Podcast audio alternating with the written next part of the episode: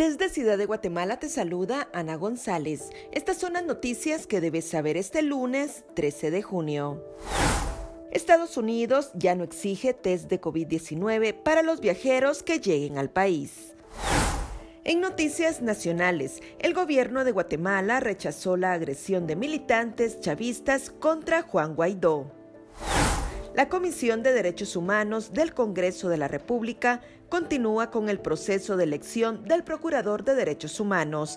Esta semana los aspirantes deben grabar un video para exponer su plan de trabajo. Canadá ampliará oferta de visas laborales y beneficiará a Guatemala. En nuestra sección de República Vive te contamos cuáles son los beneficios del arroz. También te contamos sobre los principales hechos históricos que marcan las efemérides de este 13 de junio. Eso es todo por hoy. Para mayor información ingresa a república.gt y mantente informado sobre las noticias del día. También nos puedes seguir en redes sociales como República GT.